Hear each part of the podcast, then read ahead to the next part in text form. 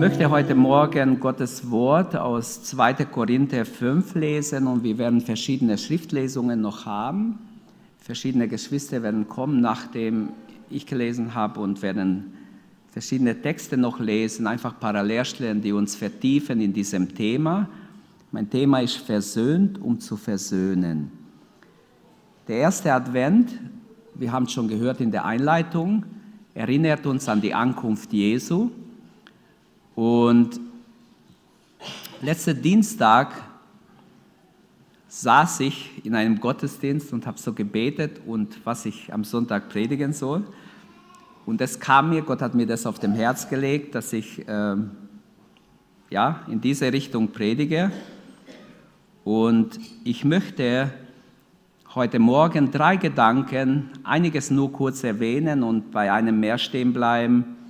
Mein erster Gedanke wird sein, versöhnt mit Gott. Mein zweiter ist versöhnt mit meinen Mitmenschen und dann im Dienst der Versöhnung tätig sein. Lasst uns aufstehen und Gottes Wort lesen. 2. Korinther 5, 17 bis 20. Darum ist jemand in Christus, so ist er eine neue Kreatur. Das Alte ist vergangen, siehe, Neues ist geworden. Aber das alles von Gott, der uns mit sich selbst versöhnt hat durch Christus und uns das Amt gegeben hat, das die Versöhnung predigt. Denn Gott war in Christus und versöhnte die Welt mit sich selbst und rechnete ihnen ihre Sünde nicht zu und hat unter uns aufgerichtet das Wort von der Versöhnung. So sind wir nun Botschafter an Christi Stadt. Denn Gott ermahnt durch uns, so bitten wir nun an Christi Stadt, lasst euch versöhnen mit Gott. Vater, ich danke dir, dass dein Wort heute Morgen zu unser Herz kommt und Frucht bringt. Lass es Frucht bringen, 30-fach, 60-fach, sogar 100-fach. Danke, Herr, dass du Aufmerksamkeit schenkst. Danke, dass du die Herzen öffnest und dass du dein Wort in unser Herz schenkst. Ich bitte dich darum, dass wir alle hören, was der Geist der Gemeinde sagt. Amen. Amen. Bitte nimm Platz. Und wir hören jetzt einige Worte Gottes. Ähm, ich lese aus 1. Äh, Kolosse 1, 15 bis 22. Der Sohn ist das Ebenbild des unsichtbaren Gottes, der Erstgeborene, der über der gesamten Schöpfung steht. Denn durch ihn wurde alles erschaffen, was im Himmel und was auf der Erde ist, das Sichtbare und das Unsichtbare, Könige und Herrscher, Mächte und Gewalten das ganze Universum wurde durch ihn geschaffen und hat in ihm sein Ziel. Er war von, vor allem anderen da und alles besteht durch ihn. Und er ist der Anfang der neuen Schöpfung, das Haupt der Gemeinde, das Haupt seines Leibes. Der Erste, der von den Toten auferstand. Denn nach Gottes Plan soll er in allem den ersten Platz einnehmen. Ja, Gott hat beschlossen, mit der ganzen Fülle seines Wesens in ihn zu wohnen und durch ihn das ganze Universum mit sich zu versöhnen Dadurch, dass Christus am Kreuz sein Blut vergoss, hat Gott Frieden geschaffen. Die Versöhnung durch Christus umfasst alles, was auf der Erde ist und alles, was im Himmel ist. Auch ihr seid darin eingeschlossen. Früher lebtet ihr fern von Gott und eure feindliche Haltung ihm gegenüber zeigte sich in allem Bösen, was ihr getan habt. Doch jetzt hat Gott euch mit sich versöhnt, versöhnt durch den Tod, den Christus in seinem irdischen Körper auf sich nahm. Denn Gott möchte euch zu Menschen machen, die heilig und ohne irgendeinen Makel vor ihn treten können und gegen die keine Anklage mehr erhoben werden kann. Römer 5, 1 bis 11. Nachdem wir nun aufgrund des Glaubens für gerecht erklärt worden sind, haben wir Frieden mit Gott durch Jesus Christus, unseren Herrn. Durch ihn haben wir freien Zugang zu der Gnade bekommen, die jetzt die Grundlage unseres Lebens ist. Und im Glauben nehmen wir das auch in Anspruch. Darüber hinaus haben wir eine Hoffnung, die uns mit Freude und Stolz erfüllt. Wir werden einmal an Gottes Herrlichkeit teilhaben. Doch nicht nur darüber freuen wir uns. Wir freuen uns auch über die Nöte, die wir jetzt durchmachen. Denn wir wissen, dass Not uns lehrt, durchzuhalten. Und wer gelernt hat, durchzuhalten, ist bewährt. Um bewährt zu sein, festigt die Hoffnung. Und in unserer Hoffnung werden wir nicht enttäuscht. Denn Gott hat uns den Heiligen Geist gegeben und hat unser Herz durch ihn mit der Gewissheit erfüllt, dass er uns liebt. Christus starb ja für uns zu einer Zeit, als wir noch ohnmächtig der Sünde ausgeliefert waren. Er starb für Menschen, die Gott den Rücken gekehrt hatten. Nun ist es ja schon unwahrscheinlich genug, dass jemand sein Leben für einen unschuldigen Menschen opfert. Eher noch würde man es vielleicht für einen besonders edlen Menschen tun. Gott hingegen beweist uns seine Liebe dadurch, dass Christus für uns starb, als wir noch Sünder waren. Deshalb kann es jetzt, nachdem wir aufgrund seines Blutes für gerecht erklärt worden sind, keine Frage mehr sein, dass wir durch ihn vor dem kommenden Zorn Gottes gerettet werden. Wir sind ja mit Gott durch den Tod seines Sohnes versöhnt worden, als wir noch seine Feinde waren. Dann kann es doch gar nicht anders sein, als dass wir durch Christus jetzt auch Rettung finden werden. Jetzt, wo wir versöhnt sind und wo Christus auferstanden ist und lebt. Aber es ist nicht nur diese Hoffnung, die uns mit Freude erfüllt. Nein, es ist auch die Tatsache, dass wir durch Christus schon jetzt die Versöhnung empfangen haben. Und dafür preisen wir Gott durch Jesus Christus, unseren Herrn. Ich lese aus Epheser Kapitel 2 von Vers 11 bis 22. Deshalb denkt daran, dass ihr einst aus den Nationen dem Fleisch nach Unbeschnittene genannt von der sogenannten Beschneidung, die im Fleisch mit Händen geschieht, zu jener Zeit ohne Christus ward, ausgeschlossen vom Bürgerrecht Israels und Fremdlinge hinsicht der Bündnisse der Verheißung. Und er hattet keine Hoffnung und ward ohne Gott in der Welt. Jetzt aber in Christus Jesus seid ihr, die ihr einst fern wart, durch das Blut des Christus nahe geworden. Denn er ist unser Friede. Er hat aus beiden eins gemacht und die Zwischenwand der Umzäunung, die Feindschaft in seinem Fleisch abgebrochen.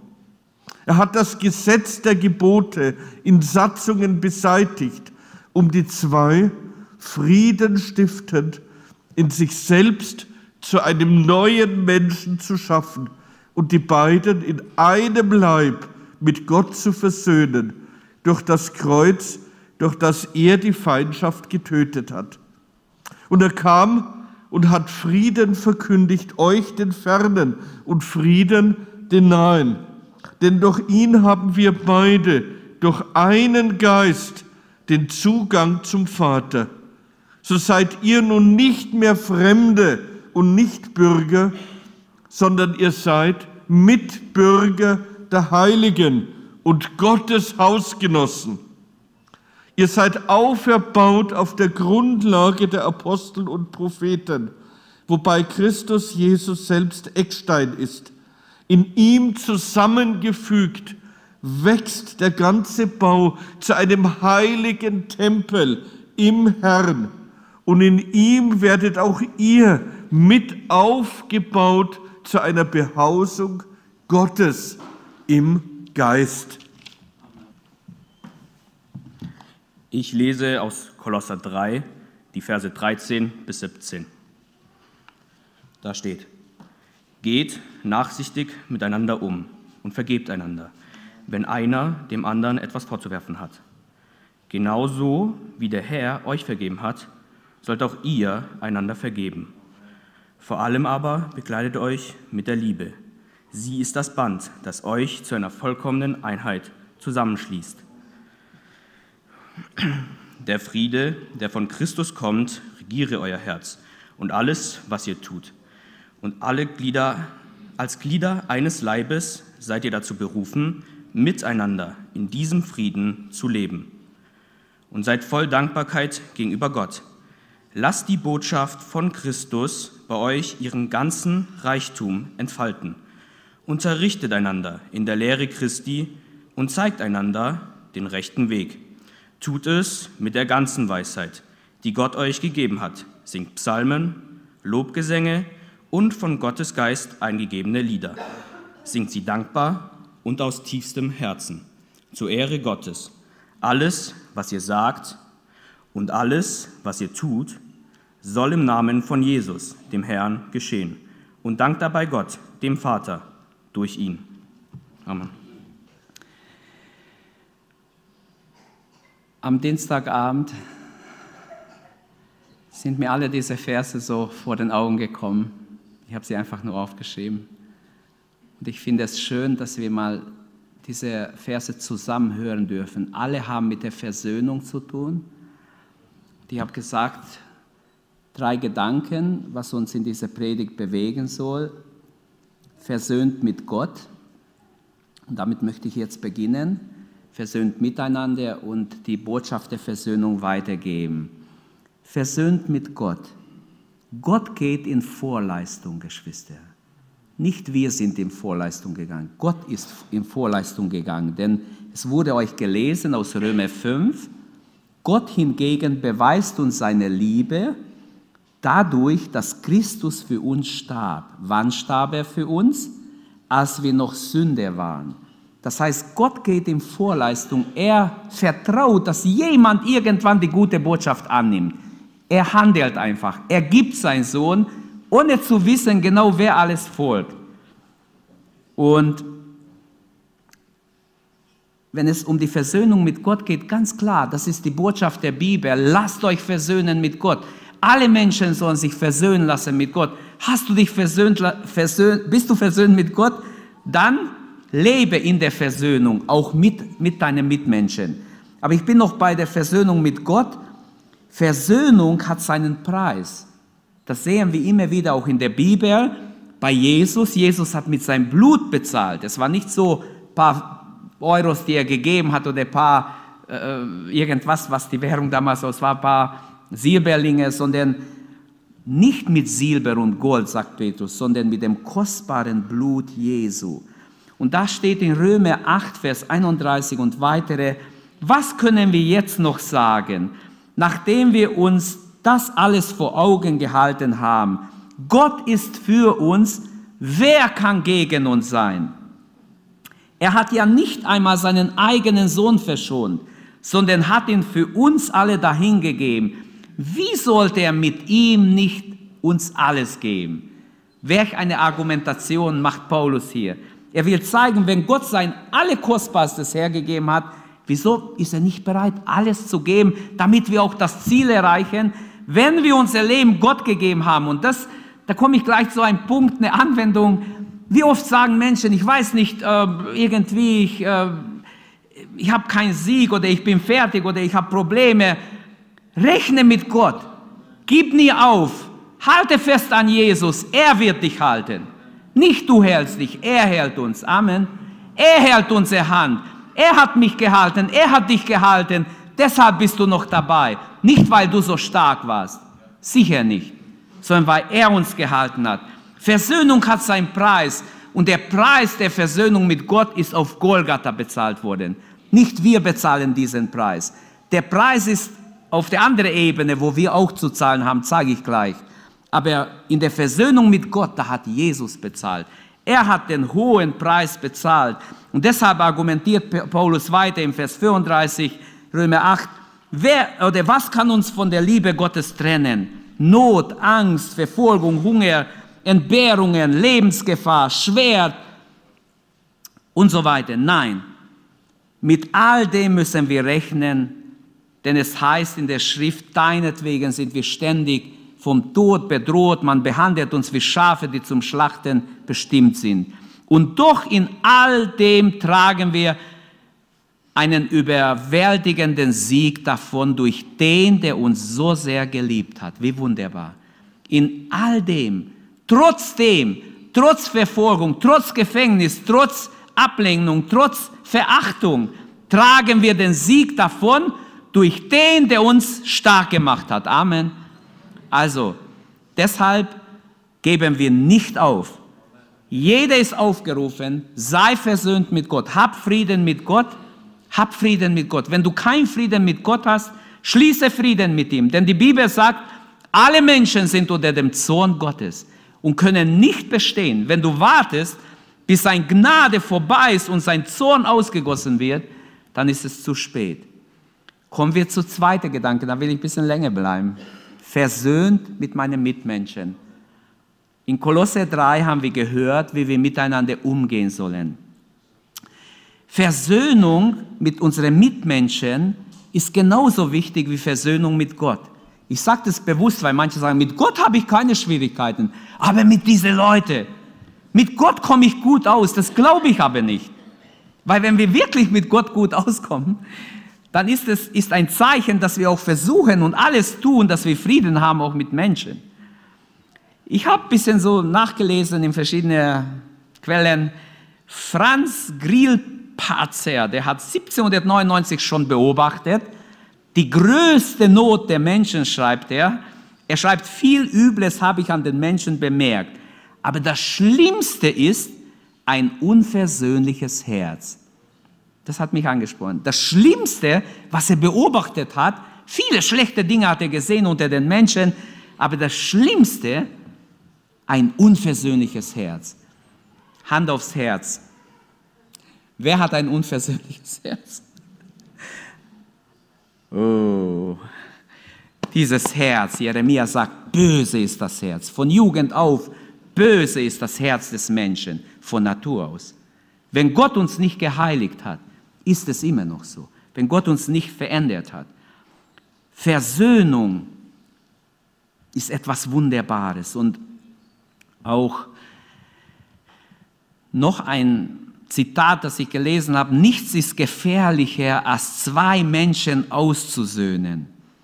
Sie zu entzweien ist viel leichter, aber sie auszusöhnen ist ziemlich schwer.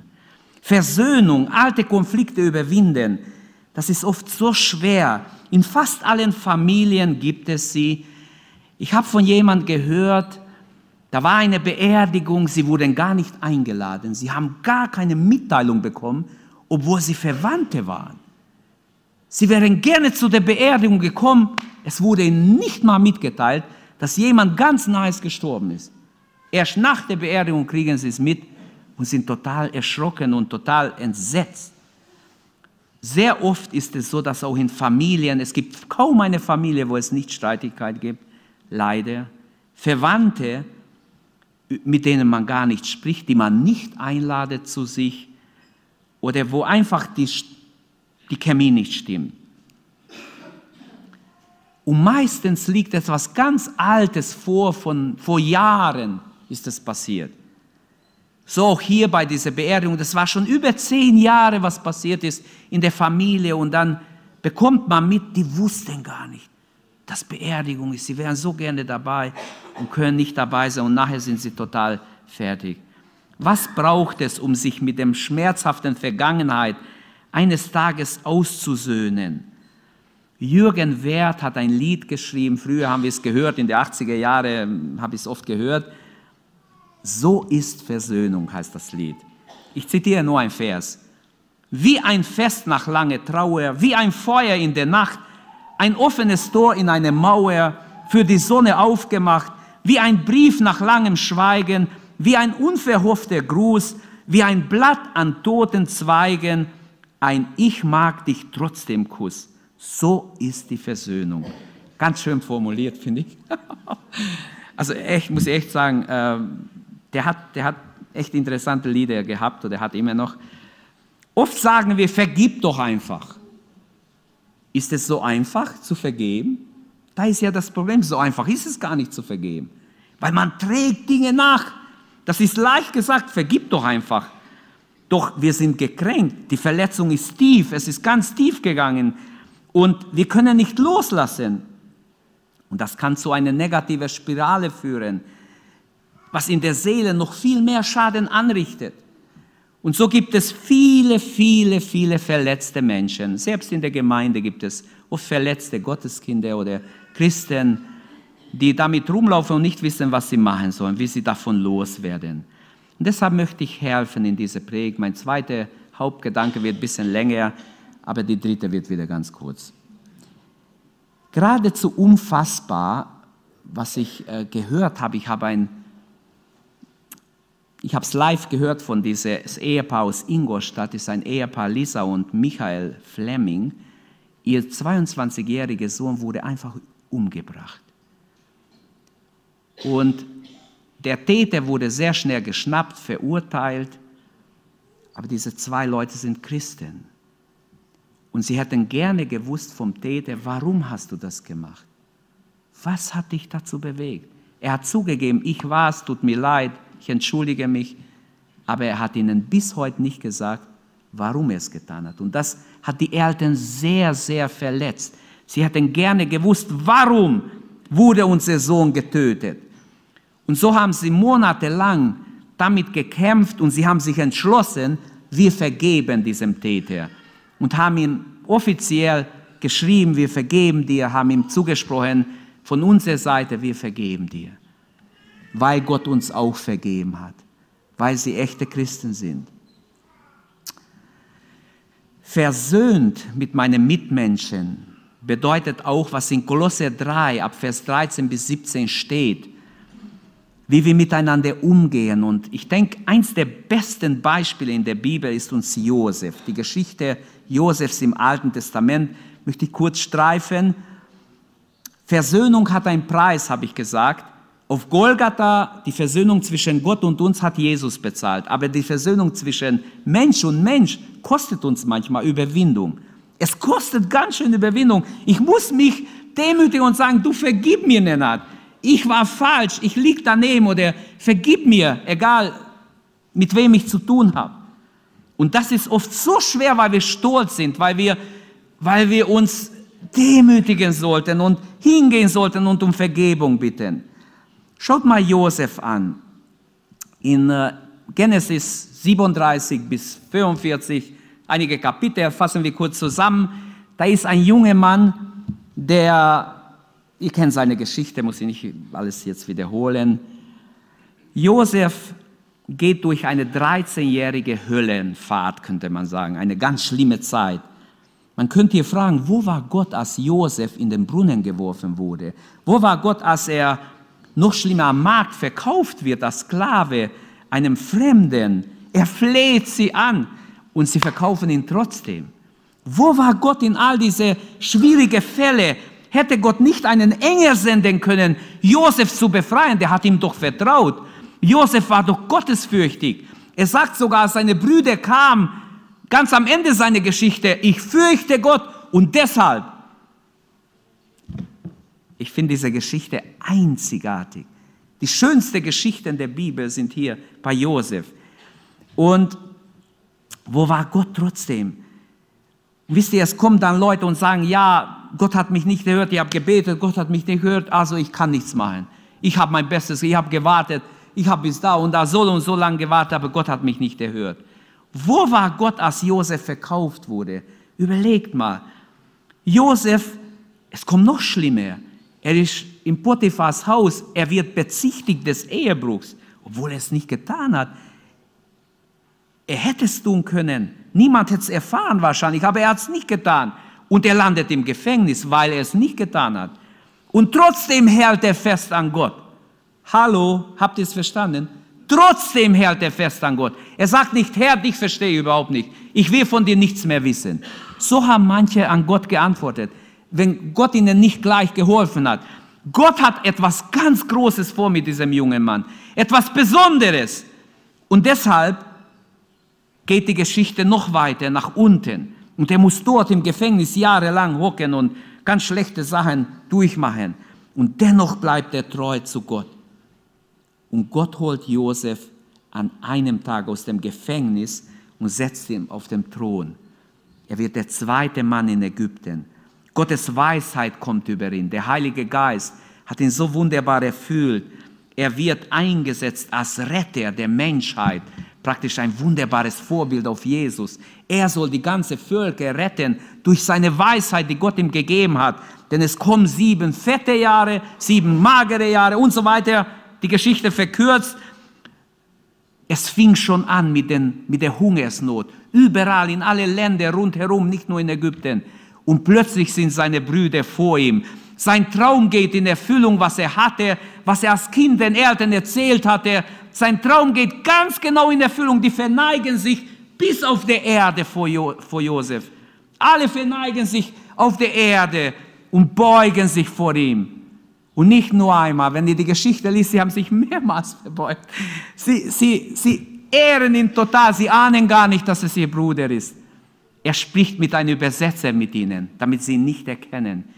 Und die ahnen gar nicht, die sagen dem Vater nachher, der war so hart zu uns. Dieser Regent in Ägypten, der war so hart mit uns. Der hat uns so aus, ausgeforscht und uns für Spione erklärt. Stell dir vor, Papa, was wir da erleben. Wir gehen da nicht mehr hin. Aber Hunger treibt. Man geht weite Strecken, wenn man hungrig ist. Hunger lässt dich nicht schlafen. Als ihr Getreide zu Ende war, heißt es, sie gingen wieder. Und so sind sie wieder vor Josef. Josef hätte auf jeden Fall sie strafen können, bestrafen können. Er hätte irgendwas machen können, aber er, er macht ein bisschen Spaß, er verdächtigt sie als Spion, aber er liebt sie, er, er lässt alles Geld wieder in den Sack bei jedem rein tun und so weiter. Er behält den Simeon, weil er will seinen Bruder sehen.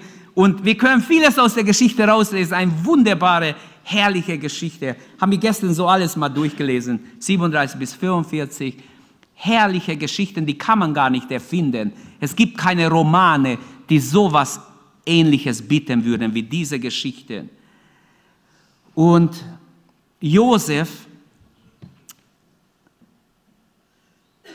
er will seine Brüder prüfen. Ich bin sicher, deshalb macht er mit ihnen. Wir sehen, dass diese raue Kerle, ob die sich verändert haben, ob die immer noch so schlau sind, so, so hinterlistig sind, wie sie waren. Er lässt sie ein bisschen so durch den Kakao gehen, wie man sagt, oder er lässt sie ein bisschen demütigen.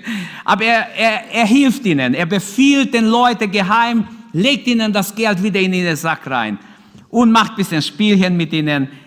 Er behält den Simeon, wie gesagt, bis sie wiederkommen und, und ähm, das Ganze ist wirklich etwas ganz Besonderes, aber was ich, worauf ich hin will, auf die Versöhnung.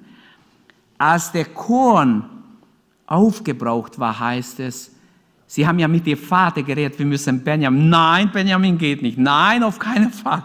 Ihr wisst, wie der alte Jakob sagt, einen habe ich schon verloren, der zweite geht nicht.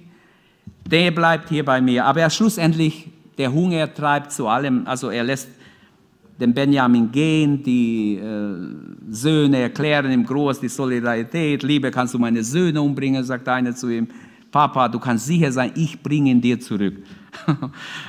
Und dann gehen sie wieder auf ihr Angesicht vor Josef. Der Traum muss sich erfüllen, es war von Gott. Nicht, weil Josef so stolz ist oder das einfordert, sondern weil Gott geredet hat. Und wenn Gott redet, wird es in Erfüllung gehen, auch in dein Leben, auch in mein Leben. Wenn Gott redet, kommt es genau so, wie, das Herr, wie der Herr es gesagt hat. Manchmal haben wir es nicht ganz gut verstanden, kommt ein bisschen anders, weil wir es vielleicht nicht ganz verstanden haben, aber es kommt, wie Gott es gesagt hat. Das Schöne ist dann, wir sehen, Josef zeigt hier, was echte Versöhnung ist. Er schickt die Ägypter hinaus plötzlich beim, beim zweiten Mal, wo sie da sind. Er schickt die Ägypter hinaus und was lernen wir daraus? Versöhnung muss immer mit denen geschehen, die betroffen sind. Zwischen ihm und seinen Brüdern, nicht zwischen fünf Fremden war das Problem. Also er schickt alle raus, nur er mit seinen Brüdern und er gibt sich zu erkennen. Er, es heißt dann, er brach in Tränen aus, weinte so laut, dass die Ägypter es hörten. Auch im Hof des Pharao sprach man, warum weint Josef so laut? Warum weint er denn? Aber Josef hat weder Bauchweh gehabt noch äh, Nierenprobleme oder irgendwas anderes, hat auch keine schlechte Speise zu sich genommen, sondern er weint aus Liebe, er weint aus Freude, er weint, weil er wieder seine Brüder sehen kann. Da sehen wir, wie Gottes Liebe in ihm ist, wie er nicht mit Zorn antwortet. Echte Versöhnung bedeutet etwas ganz anderes, das kannst du gar nicht menschlich. Echte Versöhnung ist nur möglich, wenn wir mit Gott versöhnt sind. Und weil Josef Frieden mit Gott hat, kann er jetzt Frieden schließen mit seinen Brüdern, die ihn abgelehnt verkauft haben, die ihn für tot erklärt haben. Trotzdem kann er mit ihnen Frieden schließen. Ich bin Josef, sagt er. Euer Bruder, schaut genau, schaut mich an. Ich bin Josef. Lebt mein Vater noch? Doch seine Brüder waren fassungslos. Die kriegten kein Wort raus. Die haben die sind total wie, wie stumm geworden. Er sagt, kommt näher, kommt näher zu mir, hab keine Angst. So ungefähr, ich tue euch nichts. Wir waren eine nette Familie. Gott hat uns zusammengestellt. Ihr habt mich abgelehnt. Ihr wolltet mich weghaben. Aber Gott in seiner Güte hat Gutes mit mir vorgehabt, sogar mit euch. Obwohl ich so böse gemeint habe, Gott hat Gutes vorgehabt. Wäre eine schöne Szene in diese ganze Geschichte und weinen umarmte Benjamin, küsst ihn und sie freuen sich, beide weinen und versöhnen sich mit den Brüdern und er gibt ihnen sogar Geschenke. Er gibt den, denen, die ihn verkauft haben, er gibt die Geschenke. Das ist echte Versöhnung. Das heißt, Josef deutet seine, seine äh, Geschichte im Nachhinein ganz neu. Wir sehen in diese Verse, dass er, dass er nicht so denkt, was ist mir passiert? Warum mir wieder? Wieso bin ich wieder der, der das alles durchmachen muss? Warum bin ich wieder krank? Warum, warum hört Gott mich nicht? Nein, er deutet seine Geschichte ganz um von Gott her. Gott hat alles so gelenkt. Gott hat so geleitet, dass er mich verkauft hat. Gott wusste, dass ein Hungersnot über die ganze Welt kommt. Gott wollte, dass ich dahin komme. Gott ist in allem, in meine ganze Geschichte drin. Halleluja. Wenn du über dein Leben nachdenkst, kannst du sagen, Gott ist in mein Leben Gott ist in, mein, in die Geschichte meines Lebens, seit ich mich bekehrt habe. Bis heute sehe ich Gottes Wirken in mein Leben. Kann ich sagen, Gott sei Dank, dass ich sehen kann, eine, einen roten Faden, dass Gott mich geführt hat, mit mir war. Da erschraken seine Brüder sehr, als er sagte, ich bin Josef. Boah, die waren total, ich kann mir vorstellen, ihr Herz sank, wie man so schön sagt, in die Tasche. Die starken Männer, die raue Kerle waren plötzlich also ganz, ganz erschrocken. Josef hatte Frieden im Herzen. Deshalb kann er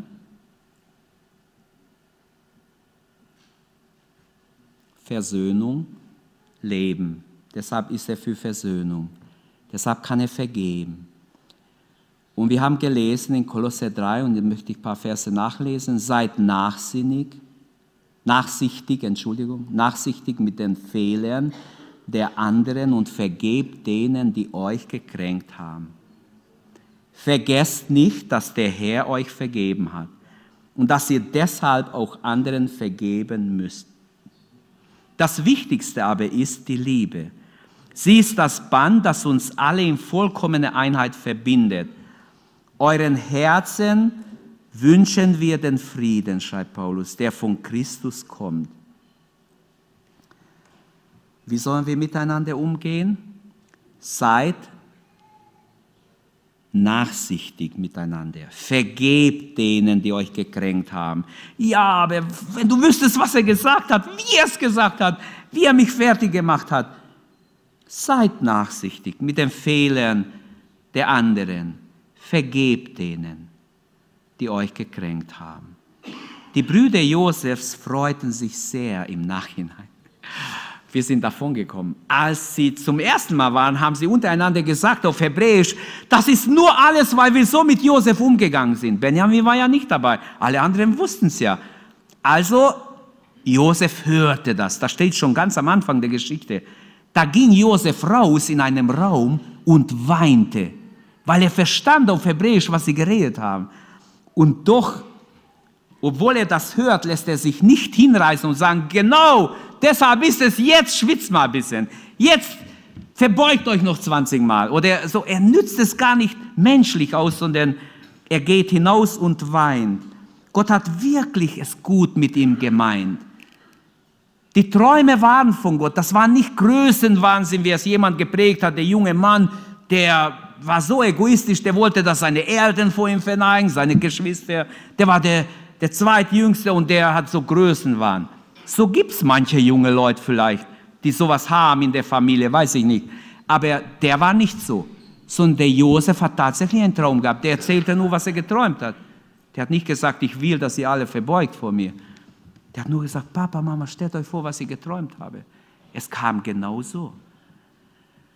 Und um die Geschichte zu beenden, es gab ein schönes Fest am Schluss. Er isst mit ihnen, lädt sie ein zu sich. Er gibt ihnen Geschenke. Sie haben ein Wunderbar. Und er ladet die ganze Familie ein. Er gibt ihnen Riesengeschenke. Jakob will es nicht glauben, als die Söhne heimkamen und sagen, Josef lebt. Was, Josef lebt?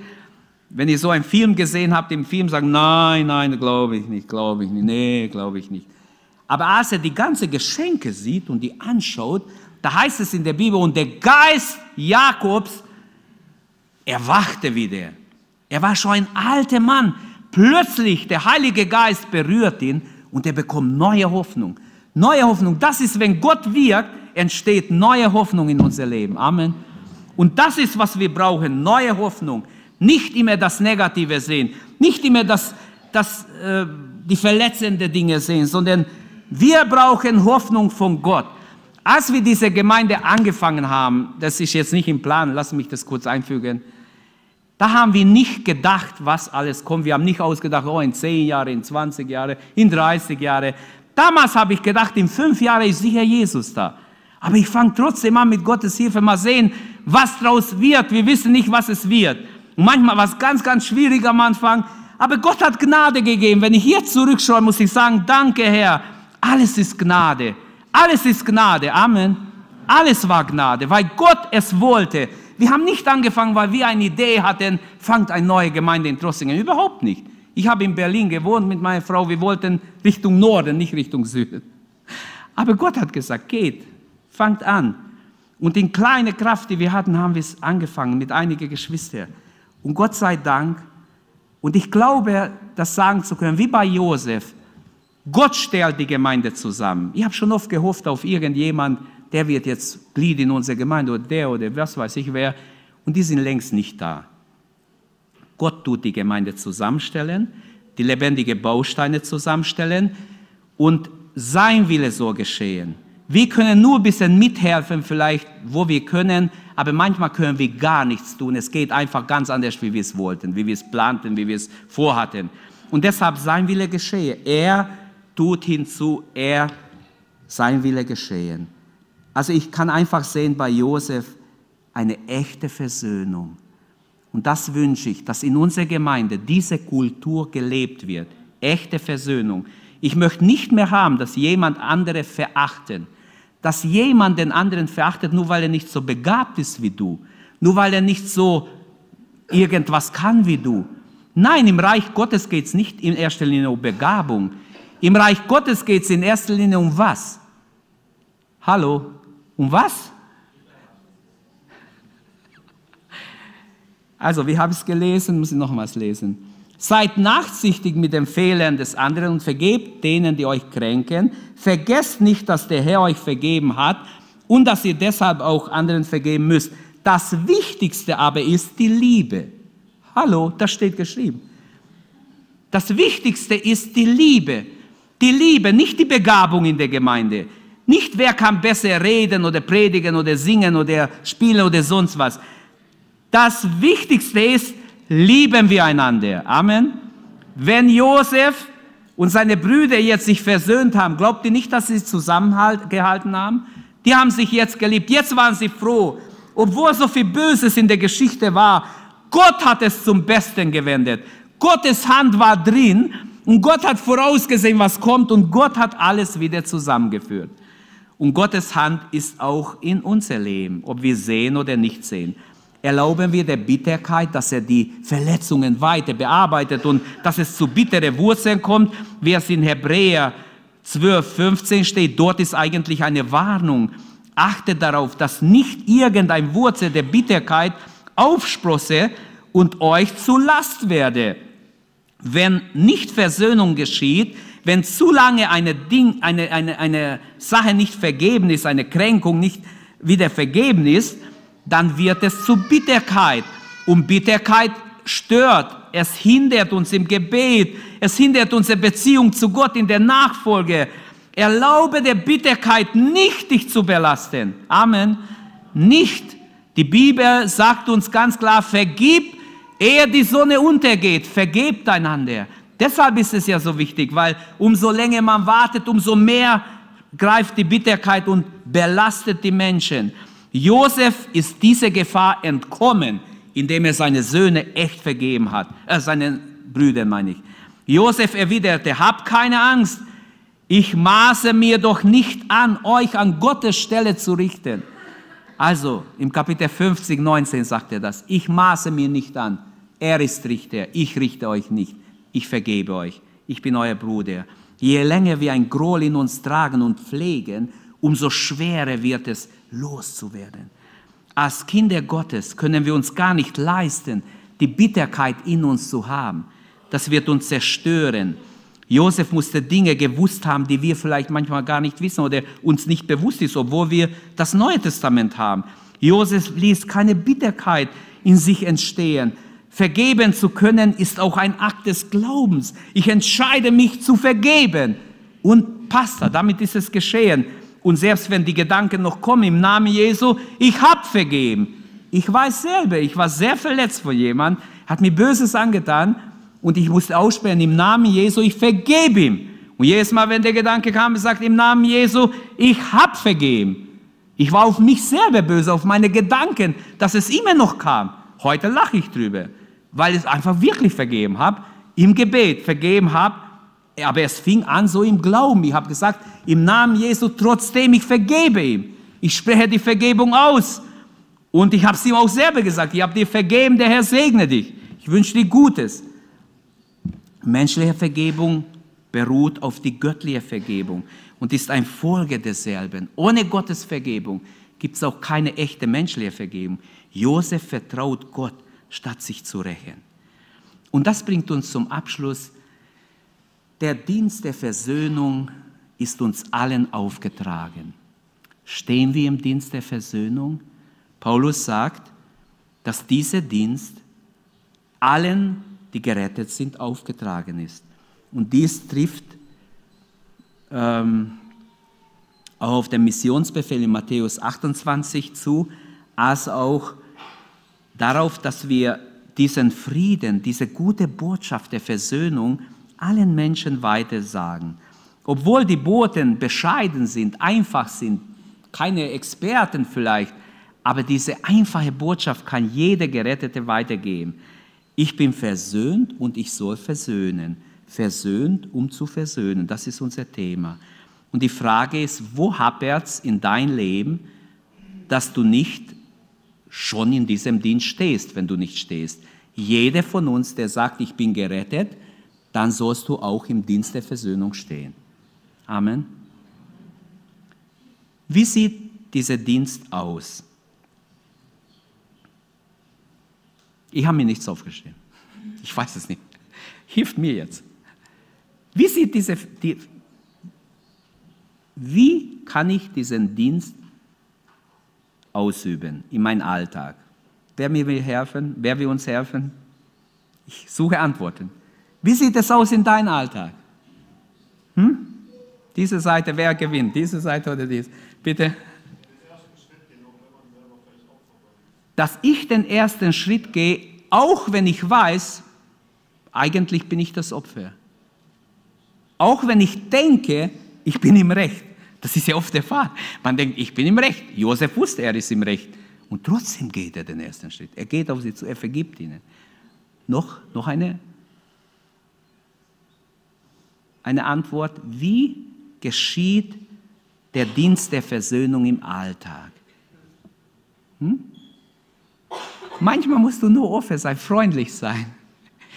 Ich bin diese Woche zu jemand hingegangen, habe nur die Hand gegeben, ich habe ihn gekannt, ich wollte ihm nur grüßen. Plötzlich hat er angefangen zu reden und reden und er hat mir Sachen erzählt. Ich bin schier umgefallen. Ganze Geschichte.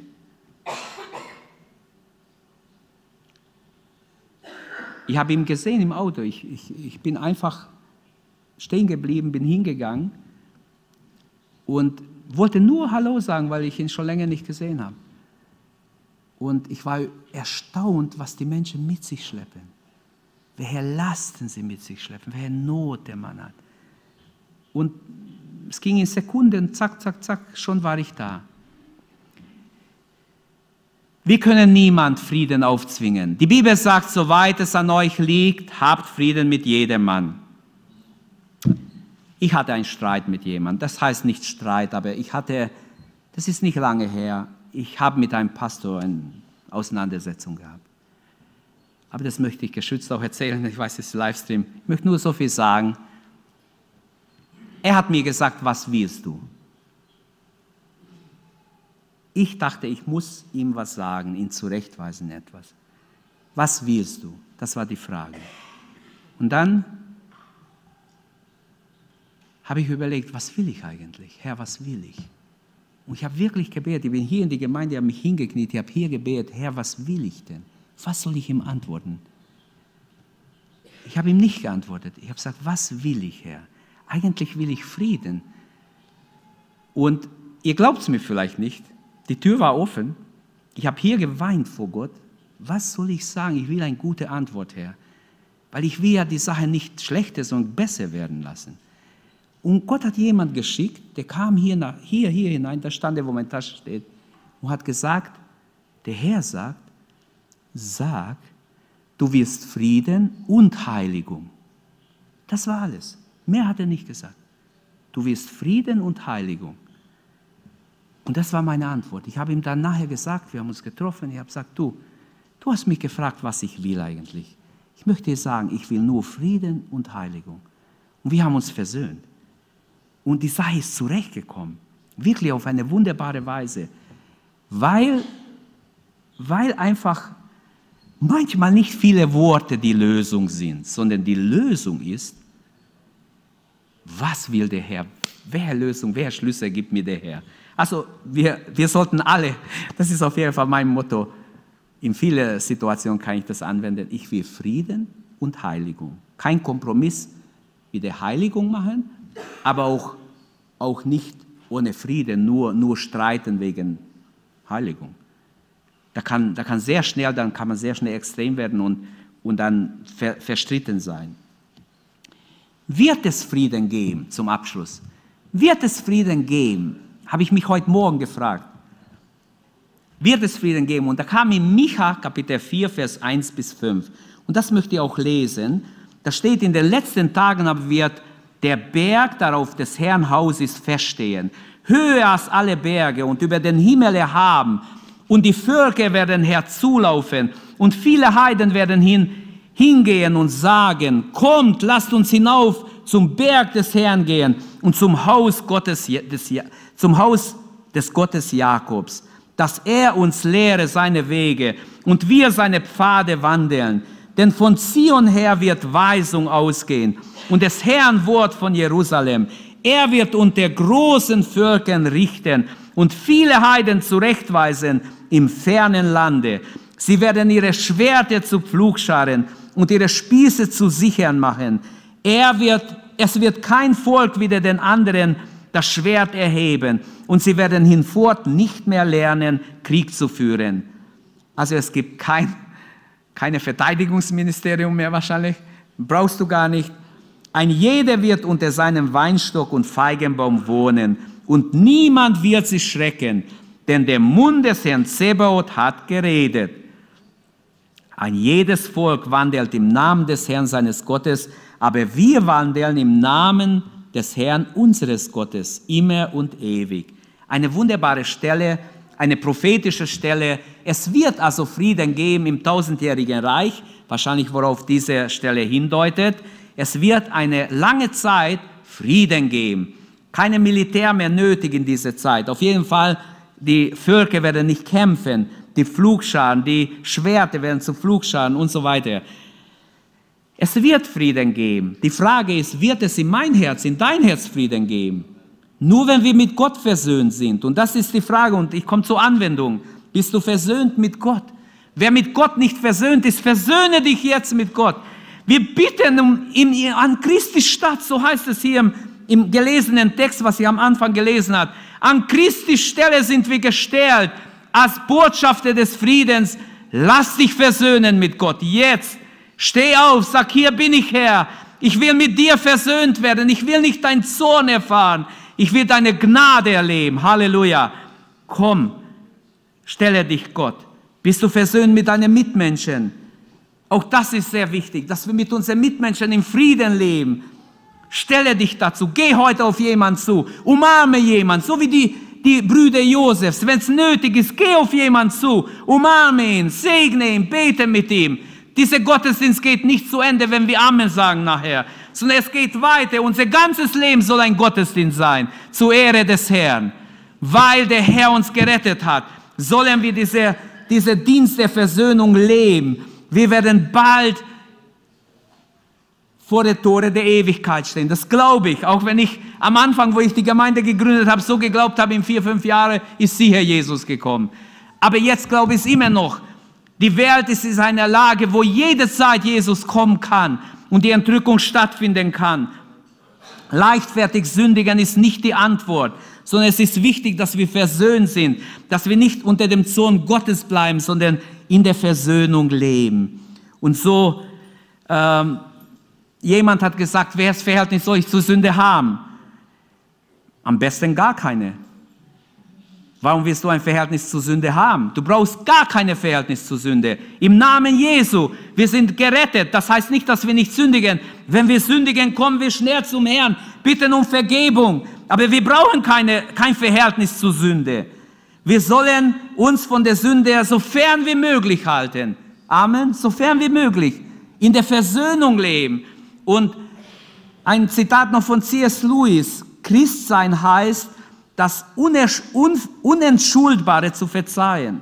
Weil Gott uns das Unentschuldbare, weil Gott dir das Unentschuldbare verziehen hat. Wer vergibt, setzt einen Ge äh, Gefangenen frei. Aber oft merkt man im Nachhinein, ich war, ich war selber gefangen, wenn ich vergebe. Und deshalb ist wichtig, vergib. Sprich Vergebung aus. Vergebung ist der Schlüssel zur Versöhnung. Das Einzige, das schwierig ist, das Schwierige ist, ist die Alternative. Denn wer nicht vergibt, der, der zahlt viel mehr. Vergebung kann schwer sein. In manchen Fällen kann es schwer sein, hinzugehen und zu sagen, du vergib mir bitte. Es tut mir leid, es war falsch. Ich bitte dich, vergib mir. Aber wenn wir nicht vergeben, Unversöhnlichkeit kostet unendlich viel, viel, viel mehr.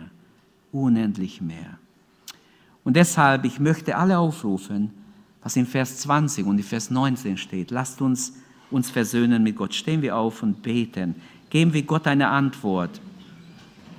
Ich möchte alle aufrufen, lass dich versöhnen mit Gott.